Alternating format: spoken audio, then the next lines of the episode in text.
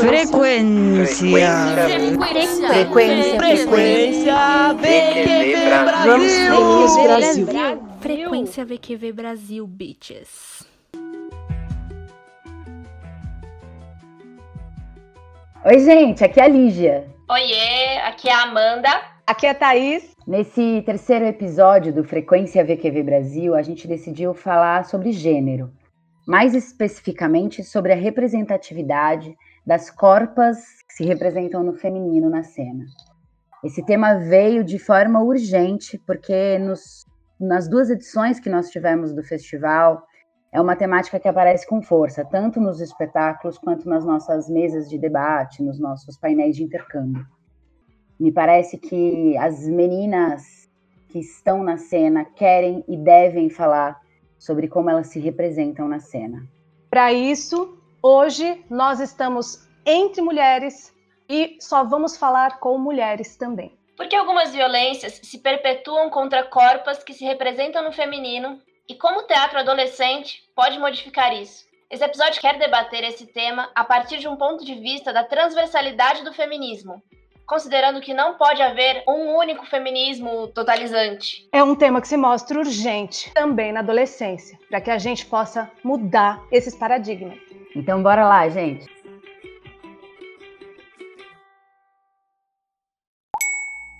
Oi, meu nome é Camila, tenho 14 anos, faço parte do grupo Hoje os Concentrados e eu participei do VQV de 2019.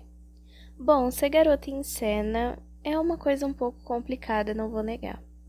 Às vezes a gente acaba tendo muitas inseguranças, muitas.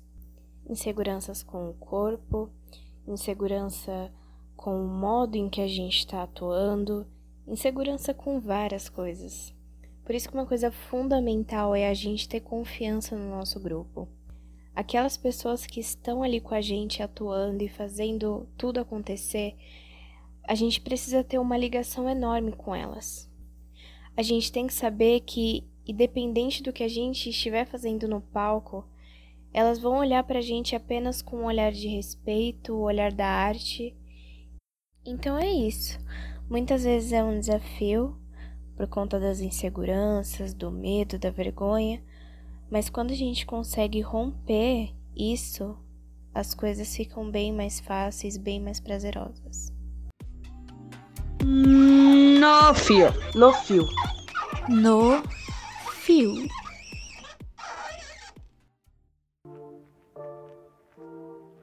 O No Fio de hoje tem duas convidadas.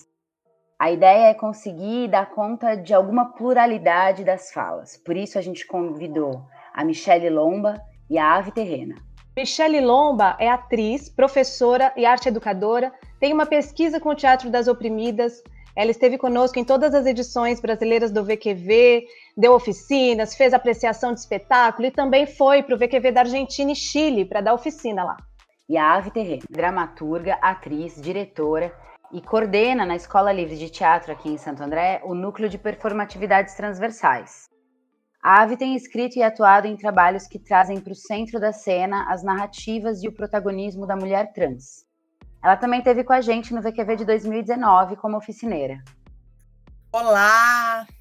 É um prazer imenso estar mais uma vez somando aqui nessa ação artística pedagógica que é o VQV e também esse podcast. Muito obrigada pelo convite. É sempre um prazer e uma possibilidade de troca e muito aprendizado. Sobre a minha pesquisa do mestrado em artes, se trata de experiências artísticas pedagógicas inspiradas no teatro das oprimidas, sistematizado pela Bárbara Santos, e experimentos no contexto escolar, na educação de jovens e adultos, no EJA, numa escola da Rede Pública Municipal de Ensino de São Paulo. Então, a partir da minha trajetória no teatro, no teatro do oprimido e na prática pedagógica do ensino de arte, que eu estou refletindo pesquisando, aprofundando alguns entendimentos sobre ser professora, ser artista e possibilidades do ensino do teatro para refletir sobre as violências contra as mulheres. Violências essas que são caracterizadas por violências psicológicas, violências morais, simbólicas, físicas, sexuais, patrimoniais, que ocorrem, infelizmente, ainda hoje com os nossos corpos socialmente femininos. E o que, que é exatamente o Teatro das Oprimidas? Como isso vem se organizando para você? E as práticas que você desenvolveu para chegar até aqui? Conta um pouquinho para gente sobre isso. O Teatro das Oprimidas, ele nasce a partir de um desejo, né, incomodação da Alessandra Vanucci e a Bárbara Santos, que eram parte do CTO, do Centro de Teatro do Oprimido do Rio de Janeiro. Coringas do CTO, Bárbara trabalhou por anos como coordenadora do CTO e elas em 2007 organizaram um laboratório cênico exclusivo para mulheres, e isso teve uma repercussão maior do que elas podiam esperar, a quantidade de mulheres interessadas nessa experiência. A gente já conheceu um pouquinho da Michelle, agora vamos conhecer também a Ave Terrena. Eu comecei, na verdade, escrevendo, né? Sempre. Sempre escrevendo. Desde que eu aprendi a escrever, eu já me coloco na prática de escrita criativa, mesmo quando eu não tinha nem consciência disso, né? Então, tanto pequenos contos, poemas. É... Depois isso tudo assim, eu criança, né? Eu aí quando eu tinha acho que uns 10 anos, comecei a fazer teatro. Por quê? Porque tinha a questão de que eu era uma criança considerada muito tímida, né? E aí, enfim, tava lá no meio, nem tudo isso, assim, eu fui ter consciência tempos depois, né? O teatro é o lugar onde. O único lugar, assim, um dos únicos, pelo menos, além da escrita, né? Mas a escrita sou eu comigo, né? Ali. É, investigando, cavando na própria subjetividade, né? O teatro é com outras pessoas, né? Então, com outras pessoas era o único lugar onde eu conseguia é, é, existe com uma certa tranquilidade, com uma certa liberdade, em todos os sentidos, entre todos esses, a identidade de gênero, né? Quando isso veio a se tornar. Então é isso, sempre fiz teatro, sempre escrevi. É... Aí passei por muitos lugares na minha vida, né? Assim, é... entre escolas, núcleos de pesquisa, é uma vivência assim acadêmica curta que eu não cheguei a completar, mas que foi muito importante para mim também. E quando eu voltei, porque eu fiquei parada um tempo assim, longe de atuar, de teatro, de porque eu morei em Campinas um tempo, quando eu voltei para São Paulo, eu fiquei só trabalhando com, com tudo que eu conseguia, né, com tudo que aparecia na minha frente.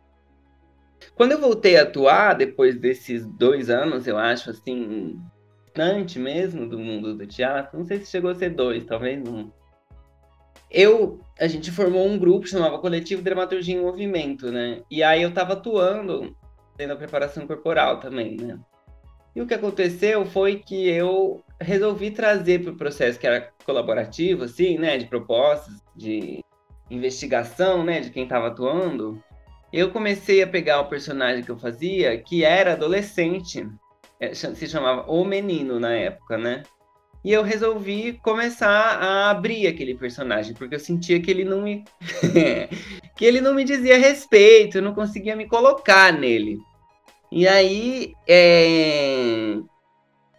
Comecei a trazer propostas que eu comecei a perceber que eu estava criando um personagem que hoje eu poderia dizer que era um personagem trans, né? Que eu não tinha a menor ideia de que se tratava disso na época, e muito menos que aquilo era alguma coisa que dizia respeito a mim. Assim, não tinha ideia conscientemente, né? Porque, na verdade, a gente depois vai olhando vai se pesquisando e vai percebendo muita coisa sobre a nossa própria trajetória de vida. Sobre o lugar que nos colocaram e o lugar que a gente também sentia. E aí comecei a trazer isso e foi vetado, né? Assim, não, não foi. não foi muito bem recebido pela direção, pelo grupo. E eu, e eu senti aquele momento assim que eu precisava realmente fazer aquilo, sabe? Que não tinha sido naquela peça. Mas aí, a partir desse momento, eu comecei a tentar buscar isso. Desculpa, Avi, quantos anos você tinha nessa, nesse momento? Ai, 20. Nossa, eu já não lembro mais exatamente. 22, talvez menos. Por aí, nessa faixa, uhum. um pouco mais disso. E aí, tá, tudo bem. E comecei a trazer, comecei a trazer, comecei a trazer. Aí comecei a escrever muita poesia. Então, assim, a poesia foi um dos lugares de maior libertação, do momento de maior dificuldade, maior. É, é, como que eu posso dizer? É, conflito, assim, né, com as outras pessoas por causa da questão da expressão de gênero, a poesia foi sempre um lugar de refúgio, assim, um lugar de, de me sentir, conseguir me sentir, é, não sei como eu posso dizer, inteira, conseguir me sentir livre, né, assim.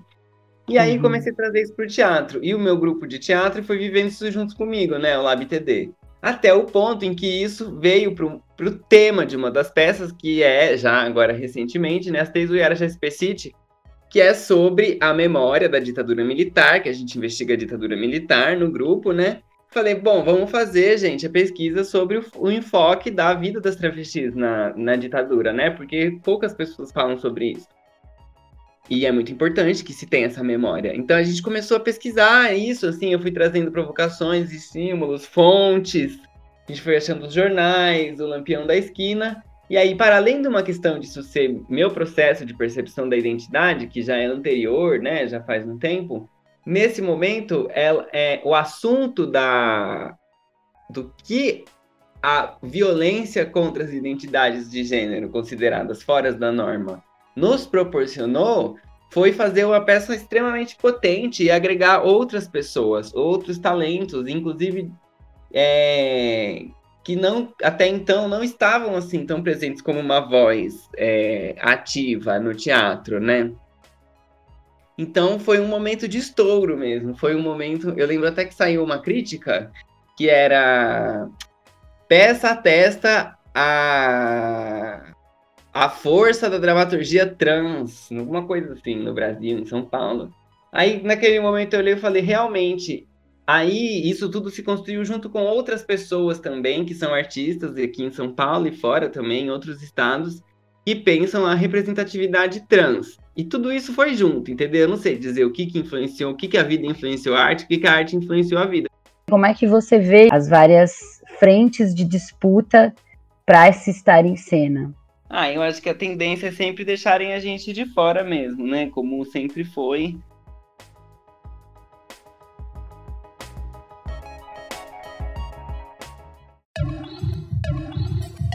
Na cena. Na cena. Na cena. Acreditariam se eu falasse que tem gente que ainda vai achar pouca vergonha da nossa parte? Mas para ser sincera, eu acho pouca vergonha mesmo. Eu preferi expressar pela arte porque na vida seria pena de morte ou lesão corporal, se eu tivesse sorte. Mais pouca vergonha que isso é a existência do feminismo. Onde já se viu eu ter que lutar pelo que é meu e a Frida pagar porque ela se meteu. É pouca vergonha todos esses abusos que me consomem. O andar sozinha na rua, ouvir passos e pedir que seja o demônio do que um homem. Muita pouca vergonha numa sociedade que lucra com a nossa baixa autoestima, gostar de si mesma ser um ato de rebeldia.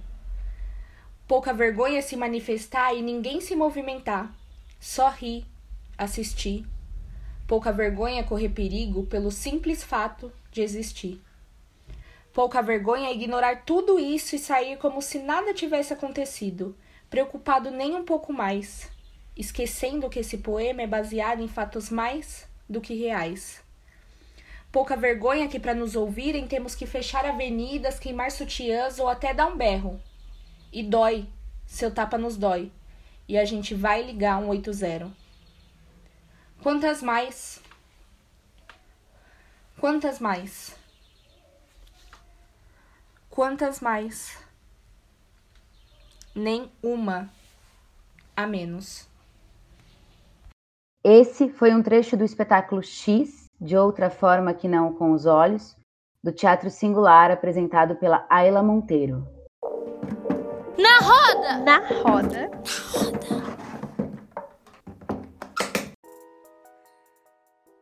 E para conversar com a gente, a partir do ponto de vista da juventude, nós convidamos a Milene. Ela tem 18 anos, é integrante do coletivo Rubra, que se apresentou no VQV Brasil com o espetáculo Una, dedicado a todas as outras.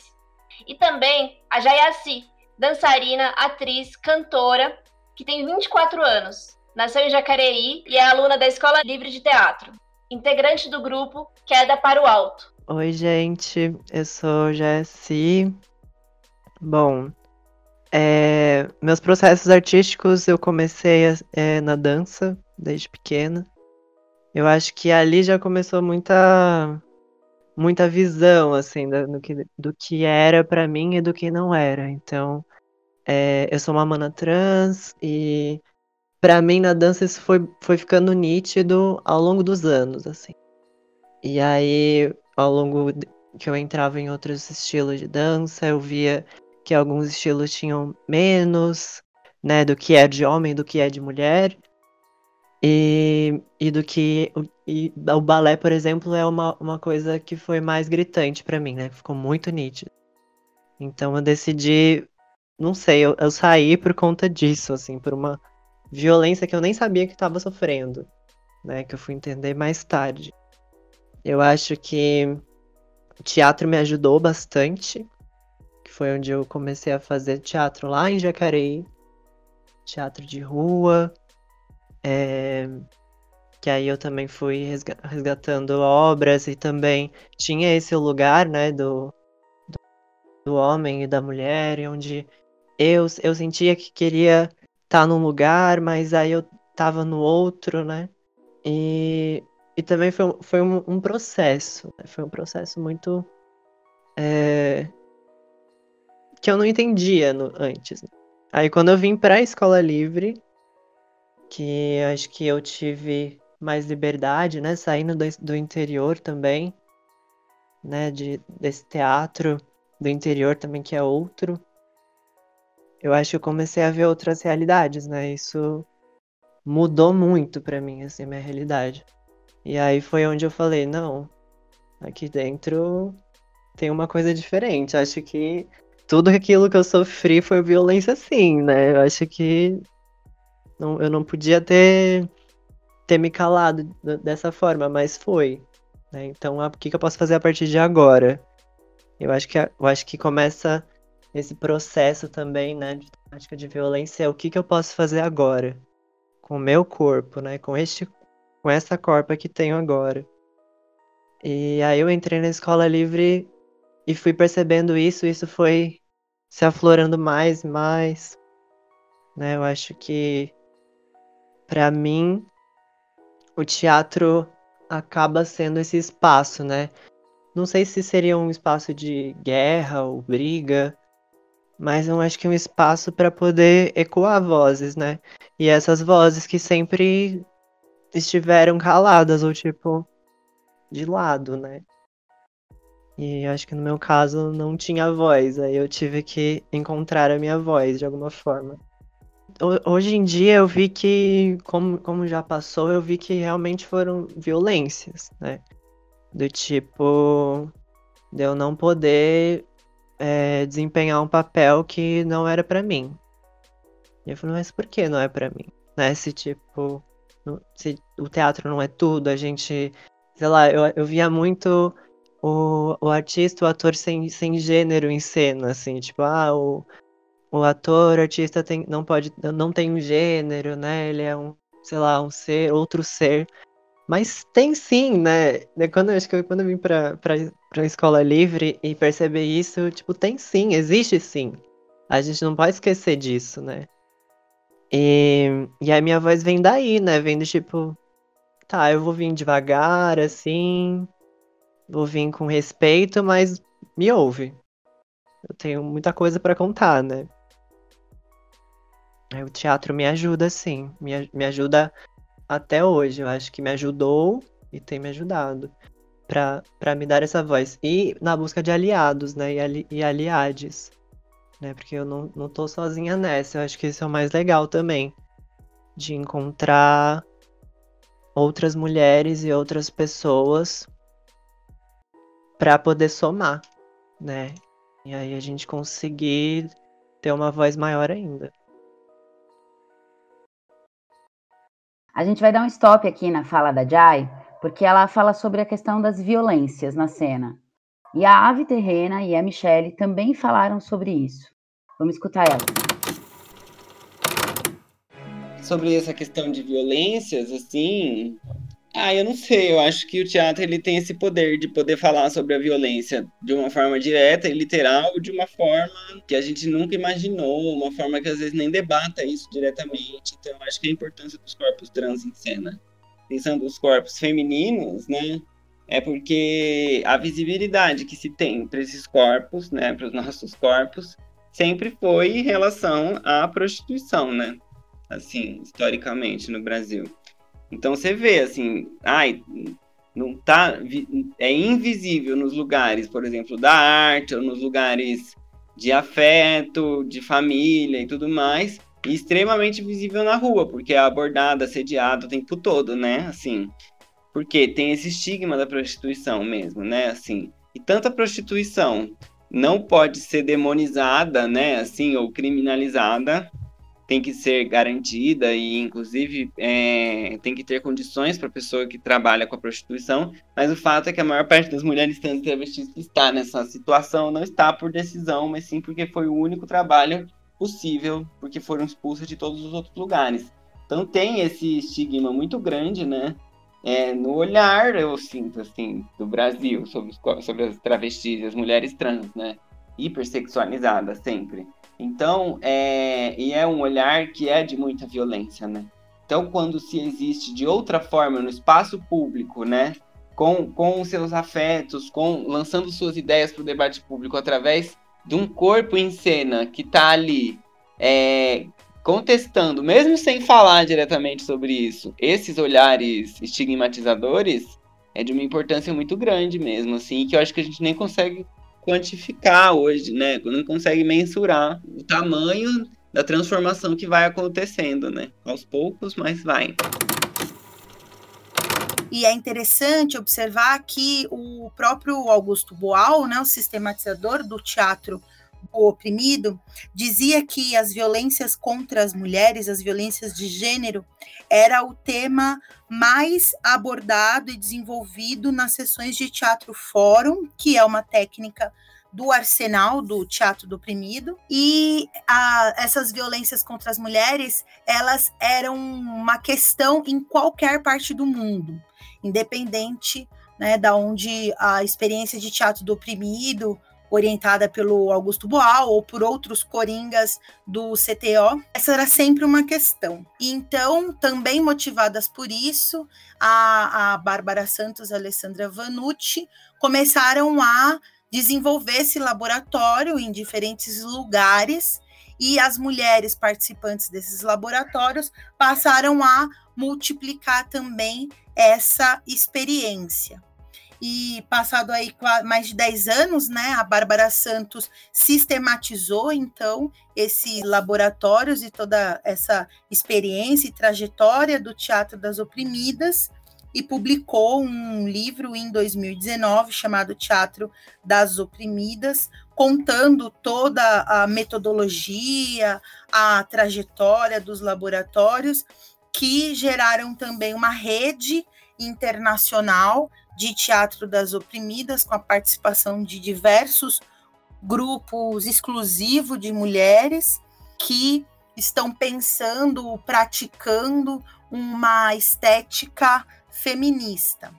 Eu participei de dois laboratórios, um em 2017 orientado pela Alessandra Vanucci e outro laboratório em 2018 orientado pela Ellen Sarapek e em 2019 eu fiz um curso com a Bárbara Santos do Teatro do Oprimido ao Teatro das Oprimidas, né, 10 anos de crises e avanços. E foram essas experiências que contribuíram é, para o desenho dessa minha pesquisa e experiência no contexto escolar, porque algumas das práticas do laboratório eu adaptei, revi, criei, né, me inspirei a partir delas para experienciar e propor no contexto escolar, que é um contexto muito específico, por estar no ambiente escolar cheio também de, de preconceitos, né?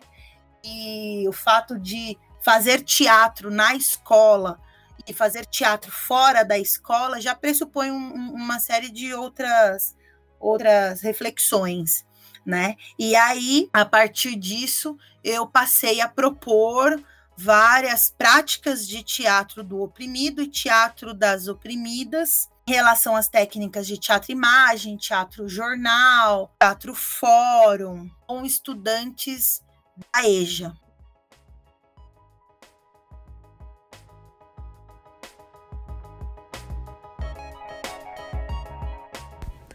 Oi, meu nome é Isabela Campelo, tenho 16 anos, sou do grupo teatral Os Desconcentrados e participei do VQV Brasil 2019.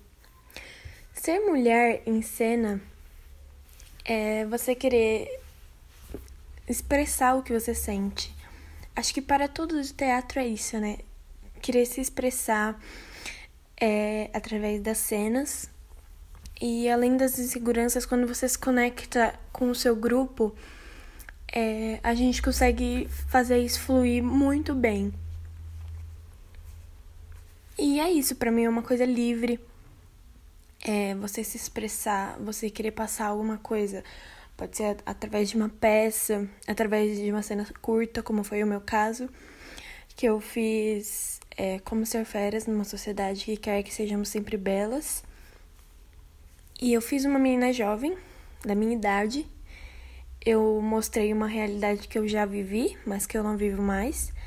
E foi muito legal trazer isso, porque ao mesmo tempo que foi desafiador, eu consegui mostrar para as pessoas como que é emplacado esse padrão dentro das meninas, dentro das meninas negras. Eu confesso que foi um desafio, porque eu já me vi naquela situação e ser encaixada num padrão mesmo em cena, você vendo aquilo é um pouco difícil você encenar. E eu consegui, foi desafiador, mas eu consegui, é, consegui mostrar para aquelas pessoas, consegui passar, sabe? E foi incrível ter participado, eu amei muito. Na cena. Na cena. Na cena. Pecado, pecado. Aqui não tem pecado. Tem luta, tem força, tem braço, mulher. Mulher de todo tipo. Você não tem ideia. Tem preto, tem preta. Moleque brincando ali na sarjeta. Você não tem ideia do que se faz aqui. Eloá, Alahá, Ilá e Eloá. Aqui quem manda? Mulher. Mulher, mulher. Aqui quem manda é mulher. Eles querem, eles tentam, eles querem nos calar. Com as suas leis, não com as suas regras? Não. Os nossos corações, eles não vão levar. Não. Eles não vão levar. Não. Quem não luta, tá morto. Quem não luta, tá morto. Quem não luta, tá morto. Vamos juntos salvar os corações do povo. Vamos juntos salvar os corações do povo. Lutar, lutar, lutar. Vocês acabaram de ouvir a Chiele Silva. Ela faz parte do espetáculo Ouroboros, Cidade dos Homens, Cidade dos Ratos, da Companhia Estranha de Teatro e participou com a gente do VQV 2018, 2019, também representou o Brasil no VQV Mundial de Buenos Aires no ano passado. Na roda! Na roda. Bora voltar a escutar a conversa da Milene e da Jai? Bom, é, oi para todo mundo, gente. É, meu nome é Milene. É, bom, minha relação com teatro ela vem desde que eu não me entendia por gente, na verdade. É, minha família vim, fazia teatro aqui na cidade de Mauá. Minha avó, minhas tias, elas participavam de uma companhia aqui da, do bairro onde eu moro, que é o Jardim Zaira. E desde pequena, desde literalmente muito pequena, com 3, 4 anos, eu acompanhava elas nos processos delas. Não participava é, a primeiro momento, mas acompanhava. E aí, com 5, 6 anos, eu comecei a participar dos processos, que de tanto ir assistir elas fazendo, eu acabava aprendendo as falas e as coisas que eles faziam. E eu comecei a fazer teatro junto com a minha família. Então eu tive esse incentivo desde, desde que eu era bem pequena. Então eu cresci dentro do teatro, passando por algumas companhias daqui da cidade, das oficinas culturais, que é daqui da cidade de Mauá. E fui fazendo parte desses processos, então eu fui crescendo fazendo teatro, né? Crescendo me entendendo enquanto artista nesse, nesse sentido, assim, né? E me entender dentro desse, desse universo do tipo, ok, eu sou artista e eu também sou mulher, e como que essas duas coisas se encaixam, foi algo que veio mais nos últimos quatro anos, mais ou menos, 2016, 2017, porque identidade racial, pelo menos no meu caso, é, ela sempre vinha com. Eu sempre entendi que eu não, não era uma mulher branca. E eu sempre entendi que algumas coisas que aconteciam comigo dentro do teatro davam-se exclusivamente por esse fato, por eu não ser uma mulher branca. Mas até eu ir entendendo que eu podia falar que eu sou uma mulher negra e que a minha experiência no teatro ela se deu durante a minha vida toda porque eu sou uma mulher negra e eu, as oportunidades ou coisas que eu consegui ou não consegui foram por causa disso, eu fui me entendendo mais socialmente. Então, ter crescido dentro do teatro e desse ambiente é, me fez passar por algumas situações que me agrediram enquanto mulher, enquanto mulher preta, enquanto mulher pobre, mas me fizeram me entender também e me encontrar nesse lugar. Então, muitos processos, muito da minha identificação vem por, por reconhecer esses processos. Então, eu sou muito grata por ter crescido e continuado no teatro. A Milene falou sobre é, se conhecer mulher também, né? Dentro de teatro, eu acho que tudo a ver comigo, assim. Eu super me identifiquei com isso, porque é louco pensar, assim, que a nossa identidade, ela é colocada em outro lugar, assim, não por uma, sei lá, um tanto de pressão social, um tanto de violência que a gente nem sabe que tá sofrendo. E aí a gente começa a entender que aquilo dói, né? E, e, e que a gente está sendo deixado de lado. Eu acho que as experiências também caminham nesse desse modo, para mim, por exemplo. É, é difícil, assim. Uma vez me perguntaram, assim, se existe, existe muito no teatro e no cinema pessoas que fazem papéis de pessoas trans. E essas pessoas não são trans. E aí me perguntaram assim, mas por que essas pessoas não podem fazer? São atores e atrizes. E aí, não sei, no meu papel eu falo, porque elas não são trans, né? E tipo, um homem pode fazer uma mulher, né? Uma pessoa branca pode fazer uma pessoa preta? Não, mano, não pode. Eu acho que passa por esse lugar também. Eu acho que, para mim, ainda tem um pouco de censura, assim, muito muito do que meu corpo quer fazer, às vezes não pode, às vezes é, eu tenho que fazer menos, entre aspas, porque é, a censura não deixa. Né? Eu, eu tô num grupo de teatro que a gente propôs várias coisas no último trabalho. E, e assim, a gente teve total liberdade, sabe? Mas para mim, eu senti uma censura da, de, de algumas partes, assim, né? Porque eu acho que existe isso. E dentro do, desse processo teatral, eu, eu como me identificando como uma mulher trans, é, eu acho que existem também outras coisas que passam, né? Tipo, será que eu vou falar por todas as mulheres, por exemplo? E aí eu falo, não, eu tô falando por mim, né? Infelizmente, é, existe vo uma, é, voz que a gente consegue levantar juntas, mas a gente tem que levantar essa voz para que cada uma fale, né? Eu acho que o que o que, o que me passa muito é isso, assim, eu quero que as mulheres falam, mas cada uma conte, né? Quando comecei o processo do UNA, a gente começou a ter mais uma discussão sobre o feminismo, né? Então, sobre as vertentes e o que, que como a gente se entendia, o que, que a gente se entendia e tudo mais. E no nosso processo ele é composto, ele é bem mesclado, né, de mulheres brancas e pretas, mas em alguns pontos as discussões que a gente levantava, até pelo livro que a gente faz a nossa peça ser de uma mulher branca, ser de uma mulher europeia e, e que as vivências dela, por mais que a gente falasse, é, que a gente se colocasse no, no lugar de falar dessas vivências, como nossas vivências também que se cruzam, que a gente fala sobre assédio, abuso sexual e, e esses lugares da mulher na sociedade, tinham muitas coisas que não me contemplavam. Muitas coisas da discussão que eu percebia e falava, mas isso é sobre mim, mas não é 100% sobre mim. Então, como, como fui me entendendo no, no feminismo negro, é, Angela Davis, vou dizer que me ajudou muito nisso.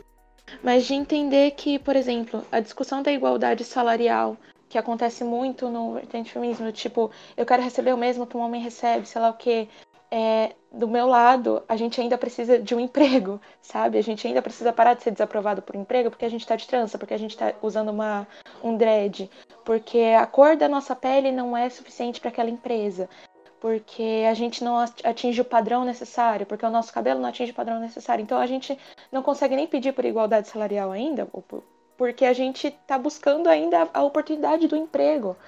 Então, e acontece muito de entender esses lugares na discussão que um feminismo não invalida o outro, mas a gente não pode esquecer das interseccionalidades e perceber que cada mulher e cada corpo tem uma necessidade que a gente precisa lutar por uma mulher a gente precisa lutar por todas. Senão vira um feminismo cis, senão vira um feminismo elitista, senão vira um feminismo branco. Então, ir entendendo essas coisas foi me fazendo entender também dentro do teatro. De situações de, por exemplo, ah, você é muito boa, mas não é boa para ser a protagonista. Não tem o perfil da protagonista. Não, não, não é boa o suficiente. Não, você é ótima, você pode fazer isso, você pode ficar naquele lugar. É, e sempre determinando um lugar que eu gostaria de. Que eu entendo que também é meu. Então, por que esse lugar não é meu? Por que ela pode, por que eu não? Se somos é, equivalentes e tudo mais. Então, entendendo as particularidades, as individualidades e entender que que cada mulher ela tem um espaço dentro do feminino, do feminismo. A gente transforma o feminismo numa bolha e aí não vira uma luta coletiva.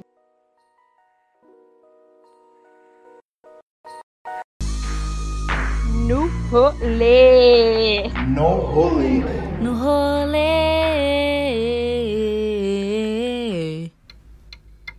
O No Rolê desse episódio é uma criação da Caroline Lúcia. Ela tem 21 anos e participou do VQV Brasil de 2018 com o espetáculo Oniri Ubuntu Tempo de Sonho, do Bando Jassanã. E também participou do VQV de 2019 como produtora jovem. Ela é uma moradora da Zona Norte de São Paulo.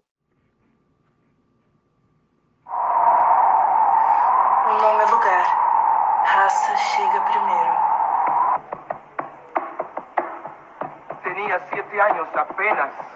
Apenas siete años. ¿Qué siete años? No llegaba a cinco siquiera.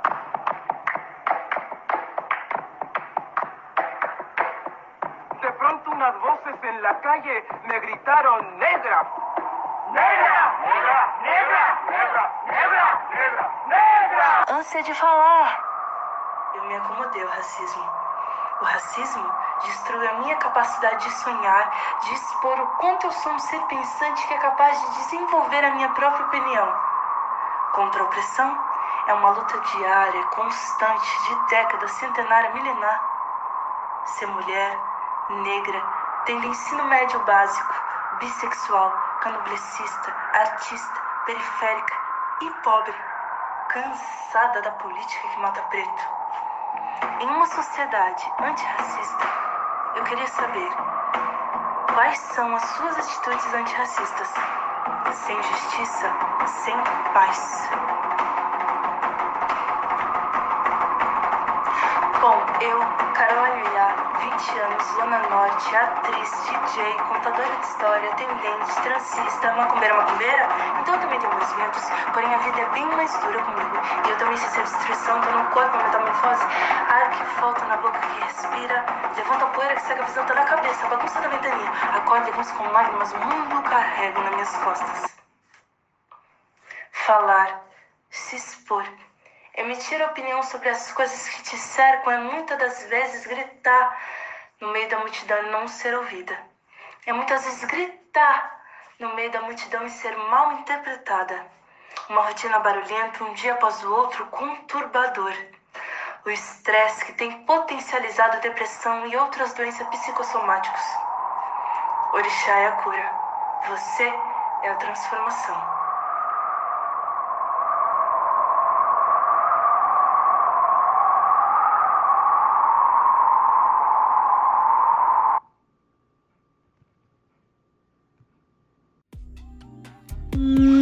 No fio. No fio.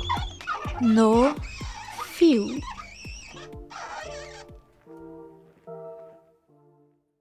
A EJA é composta por estudantes a partir dos 15 anos, então são jovens, adolescentes, é, adultos e idosos. Então eu tive alunos de 60 anos, 68, era o mais velho.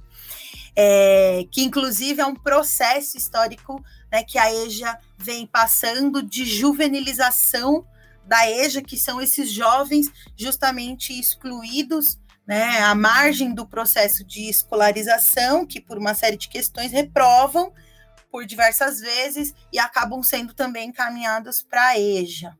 É, então tem essa, essa turma intergeracional né, na, nas escolas que ofertam esse segmento do ensino de educação de jovens e adultos. E eu costumo dizer que todos os males sociais, todas as mazelas que nós vivemos nessa sociedade contemporânea, elas desembocam na escola.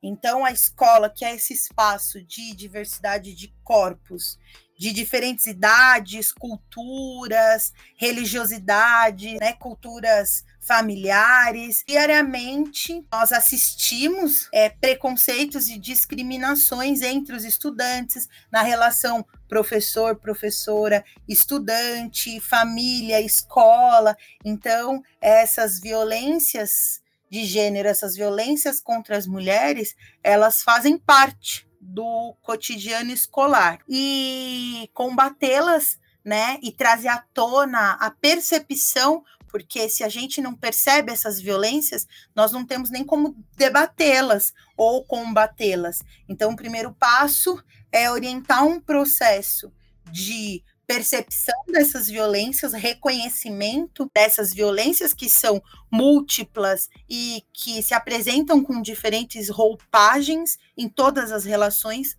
que nós estamos inseridas, através do teatro, com o teatro, no teatro, questioná-las para que haja uma mudança de comportamento, uma reflexão, uma criticidade, uma análise dessas relações e desse machismo, né, desse, dessa sociedade patriarcal que estrutura todas essas mazelas. A questão do feminismo, né, da palavra feminismo, feminismos, eu tenho tentado evitar o uso da palavra no contexto escolar por situações já vivenciadas, né, inclusive de ataque de estudantes, de acusada de professora feminista que fica falando essas nessas bobagens, esses absurdos. Então, aluno que já, né, com o dedo apontado em mim. Então, eu tenho tentado perguntar o que é feminismo quando me perguntam sobre feminismos. Porque, para além do feminismo, que é de extrema importância a contextualização histórica desse movimento plural de luta, é, tem muitas mulheres feministas que ainda não se reconheceram feministas e que não se identificam com isso que é dito como feminismo. Então, eu parto de exemplos mais próximos das estudantes, né, do cotidiano, de escolhas pessoais, de narrativas pessoais, para praticar, sim, uma pedagogia feminista né, e uma estética feminista. Mas isso tem sido também uma construção do como, né, de que forma falar sobre feminismo ou praticar um feminismo sem é, nomeá-lo como tal. E só acrescento, né, a luta feminista, a luta antirracista, anticapitalista, né, porque essas violências são interseccionais, então é muito importante que a gente olhe, pratique, reflita sobre essas violências de um ponto de vista do gênero, né, das, dos estudos de gênero, de raça, de classe e sexualidade. E que tem a oportunidade de praticar uma pedagogia freiriana, emancipatória, que valorize a criação coletiva, colaborativa, as narrativas pessoais que geram o desenvolvimento da criticidade.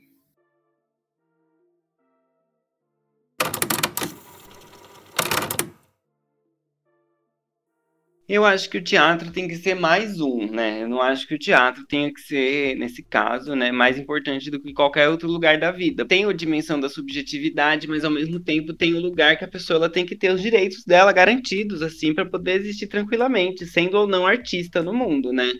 Eu acho que o teatro tem um lugar que, às vezes, enfim, né, a visão que muitas pessoas têm do teatro, quando a gente questiona algumas algumas discriminações mesmo que acontecem muito fortes, né, dentro do teatro. Algumas pessoas falam, não, mas o teatro é um lugar onde todo mundo é livre, o teatro é um lugar, né, onde se pode tudo. E assim, como a Renata diz, né, Renata Carvalho, é, o teatro pode tudo, os artistas não, né? Porque, na verdade, é, existe muita discriminação no meio do teatro, né? E, e, ainda mais porque existe uma regulação de corpos, existe um controle sobre padrões, inclusive de beleza e tudo mais, que a gente vê se reproduzindo, inclusive nas próprias escolas, né? Então, eu acho que a importância de ser professor, estar dentro da, do ambiente da escola, é de conseguir ir lançando. É, é, sementes mesmo, assim, né? Que não é só para quem está lá é, é, vivendo o seu processo pedagógico, é para todo mundo da escola, né? É para as outras professoras, professores, para quem trabalha com. Né, para quem é da coordenação, se a escola tiver direção, é para a direção, é para quem os funcionários da escola, os outros alunos, aprendizes, né, que não são só as pessoas trans que estão lá. Porque também o que acontece? A ideia é se naturalizar os corpos, né? Então, a pessoa que está ali percebendo sua identidade, afirmando sua identidade trans para o mundo, ela tem o teatro como mais um dos lugares de experimentação, né? Mas eu acho que tem uma coisa que, assim, a pessoa ela tem que poder fazer o que ela quiser. Então, se ela não quiser é, pesquisar isso em cena, de repente, isso não precisa ser o foco ou o tema, né, de, de todas as os exercícios que a pessoa for fazer, de tudo que ela for fazer. Mas, ao mesmo tempo, tem que existir um entendimento, por exemplo, por parte de quem trabalha com o corpo, de não pegar os órgãos sexuais e as genitálias como definidoras de gênero. Isso é um trabalho que se fica para a pessoa que trans, adolescente ou jovem que está ali vivendo seu processo, pedagógico, se fica para ela apontar tudo isso, é muito puxado para ela, né? Então isso, é, isso tem que ser um preparo de, dos corpos docentes de todos os lugares, né? Inclusive, assim, todas as instituições. Inclusive da educação regular, né? Com certeza, imagina, né? Então, assim, a luta por direitos, ela é ampla. Então, ela tem nesse lugar da escola um lugar que eu acho que é privilegiado, que aglutina, né? Que é uma fronteira entre todas essas responsabilidades, né? Responsabilidade de quem está passando pelo processo pedagógico e de quem está conduzindo de todo o entorno também, né? Mas isso tem que estar garantido como um todo. E o teatro pode ser um lugar da pessoa assim, se pesquisar assim, em relação à identidade de gênero, mas também eu acho que não necessariamente.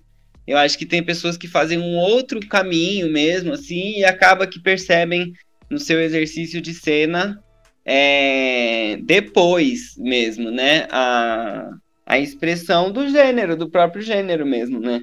Eu acho que quando vem textos clássicos e tudo mais, vai ter o conflito, Sim. inevitavelmente, assim. Só que eu acho que o preparo tem que ser de quem está conduzindo o processo, sabe? Assim, de não querer virar para a pessoa que tá ali afirmando sua identidade travesti e falar: olha, você vai fazer esse personagem homem que ocupa esse lugar da masculinidade tóxica, querendo impor isso, né? Se a pessoa ela quisesse pesquisar e se investigar, ok, mas o que fazem normalmente é é, é barganhar com a gente a nossa própria identidade de gênero com esse falso discurso de que no teatro se pode tudo, então você também vai fazer isso. Então, na verdade, o que acontece é que muitas vezes é um movimento contrário à própria pessoa, né? Aí realmente tem que ter um debate muito grande.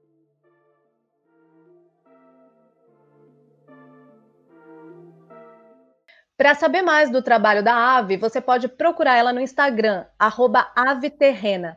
Para encontrar a Michelle, é só digitar arroba Amora Arte Educa. Eu sou a Ana Beatriz, eu tenho 15 anos e eu faço parte do grupo Desconcentrados, que apresentou um curta no VQV de 2019.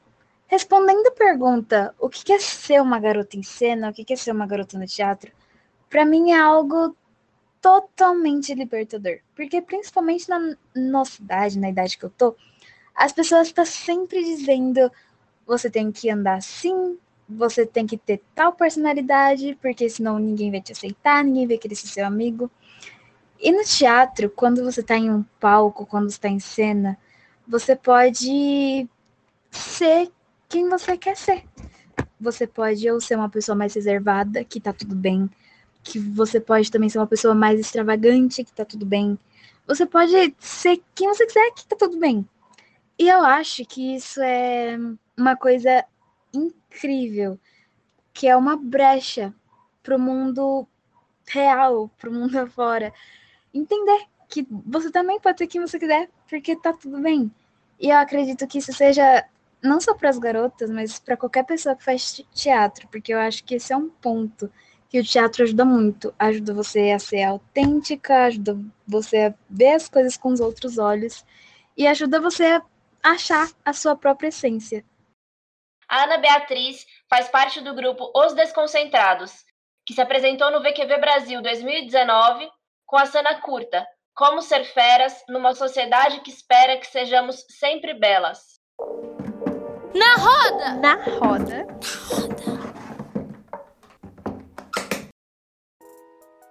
Se a minha peça ou o que eu estou falando não atinge todas as pessoas de qualquer classe social, de qualquer ambiente, se o que eu tô falando não atinge essas pessoas, então eu não tô, eu não tô cumprindo com o que eu acredito. Porque eu acredito muito em algo que a, que a Jai falou, que o teatro ele é de dentro para fora, mas ele também é muito de fora para dentro e a gente em cima do palco ou independente do lugar que a gente esteja apresentando, a gente reflete muito do que a gente vê e vive. Então, a partir do momento que eu, mulher preta, é, me reconheço enquanto mulher preta, estou em cima do palco e faço com que outras pessoas, outras meninas, outras mulheres pretas, elas olhem para mim e de certa forma se enxerguem ou consigam é, pegar do que eu falo e levar para a vivência delas, eu já consegui fazer minha arte ser a arte que eu acredito.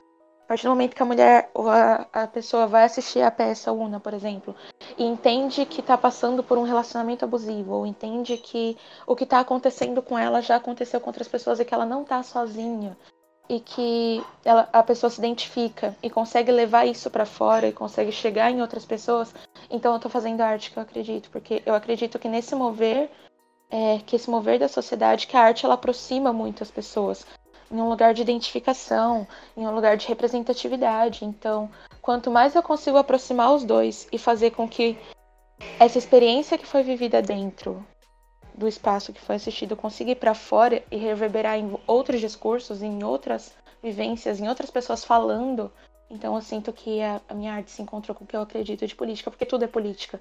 A gente está aqui conversando agora sobre isso já é um ato político elas se encontram nesse momento, a partir de que uma transforma a outra e que a gente consegue fazer a sociedade mover com isso, sabe? Nossa, total. E assim, a gente acordar, eu acho que já é um ato político, né? E a Milena fala também sobre é, dar voz ao nosso corpo. Eu, como mulher trans, é. Pra mim, eu sinto que é transformar mesmo, assim. Ter um lugar, porque dentro da, das dramaturgias e da história teatral, são poucas, acho que dá, dá para contar nos dedos as narrativas trans que existem.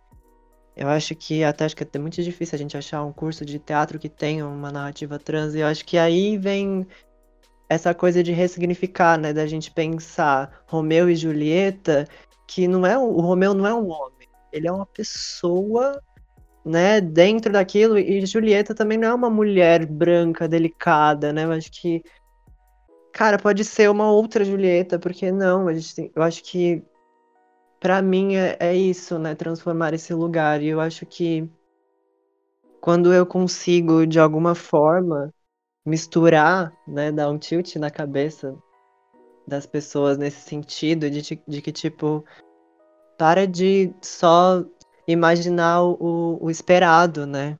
Tenta imaginar algo diferente, ou deixa o diferente bater, né? E aí, para para as meninas trans, eu acho que. Meninas e mulheres trans, eu acho que é isso também, né? Dentro dessa narrativa, acho que tem muitas narrativas que a gente ainda conta sobre violência, né? Toda, toda peça, a maioria das peças que a gente tem é sobre a violência que a gente sofre, né? Até quando? A gente não pode falar sobre as nossas vitórias, sobre, sei lá, sobre coisas que a gente gosta de fazer, né? Eu acho que para mim, eu, eu tento muito brincar com isso, assim, né? Brincar com as minhas narrativas, que coisas que eu gosto de fazer. Olha só a minha potência quanto mulher trans. Olha só a minha potência aqui, né? Quanto pessoa, além de ser uma mulher trans, né? É... E aí eu venho cantando também isso e, e escrevendo muito. Acho que meu trabalho como cantora e, e artista vem também para isso, né? dessa voz que eu tanto falo, que, que eu quero que as pessoas ouçam, mas também quero que despertem elas a falarem, né? Acho que é isso. Meu trabalho também começa nesse sentido, quando as outras pessoas se despertam também, quando as mulheres se despertam para falar.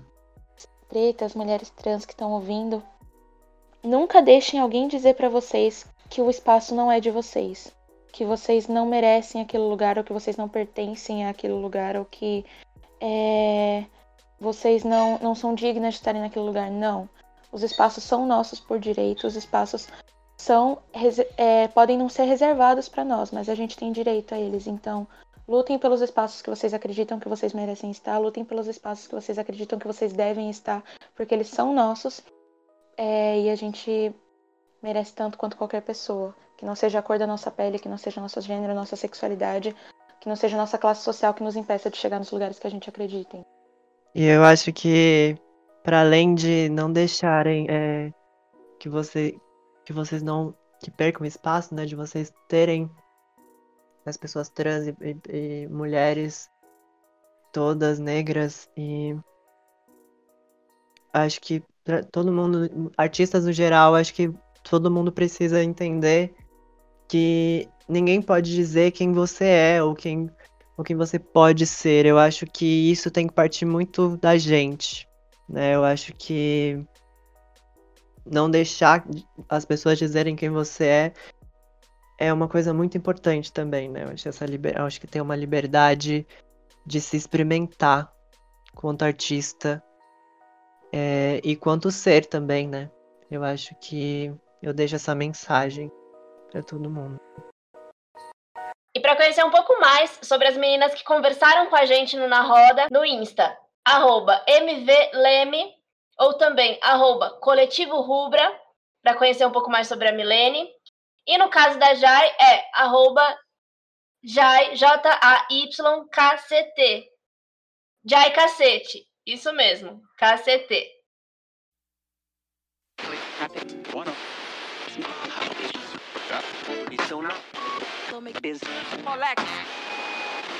Antes da gente terminar o nosso episódio, a gente queria apresentar uma iniciativa que surgiu no Vamos Que Venimos da Argentina para a luta contra todos os tipos de violências sofridas na adolescência. O VQV não cala.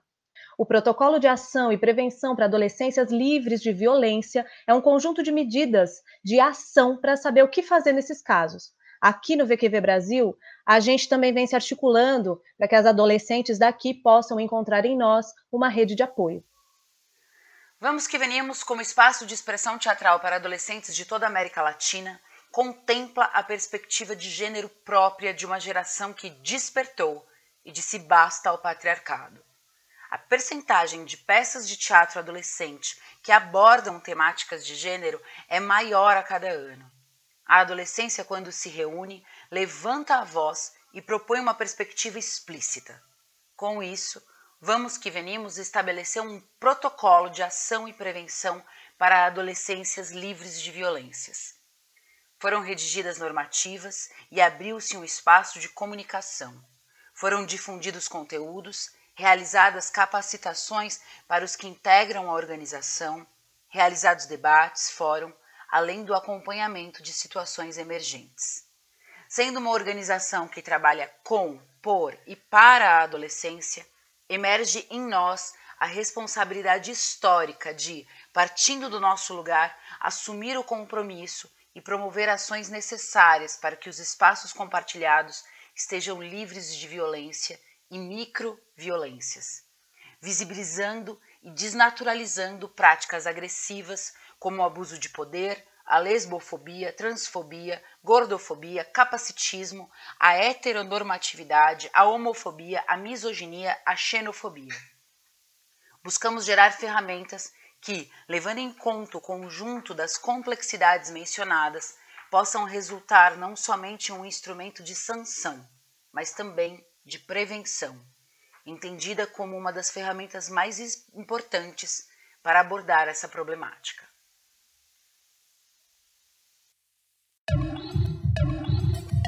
Na cena. Na cena. Na cena. Das coisas entre o céu e o inferno, de nada sei. Sei apenas do mundão, que aqui estamos e que sofremos. Eu não consigo entender essa tal filosofia que me chama de bandida, me deixa oprimida e me nega autonomia. Sou mulher e sou muito forte. Estou sempre decidindo, só que quando é sobre mim, sobre meu corpo, é o fim, ao mundo me impedindo. Eu custei a entender que a liberdade é negada a toda e qualquer mulher que não quer ser sujeitada. Já fui criminalizada, tive a face apedrejada e só por tentar exercer o direito que penso ter. A luta ainda não acabou. Seguimos em frente e a mulher sempre usa corpo, coração e mente. Mas a cada passo dado, tem sempre um homem nos puxando e que fique aqui documentado que lugar de mulher é onde ela quiser e posso ser o que quiser e ninguém irá me pedir. Se queres atirar, atira, que eu também sei atirar, que eu também sei atirar. Se queres atirar, atira, que eu também sei atirar.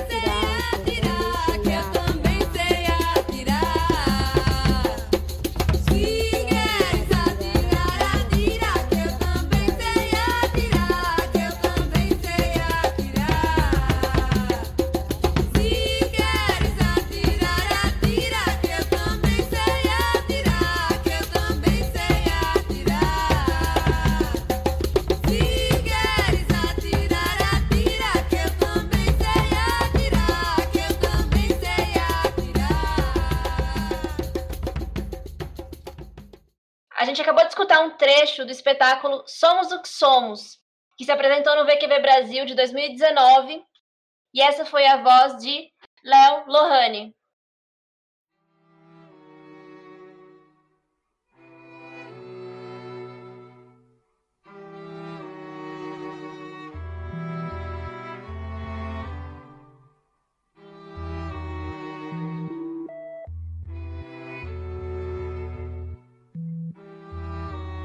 Estamos chegando ao fim desse episódio. Bora fazer esse tema ser tratado dentro do teatro e fora dele.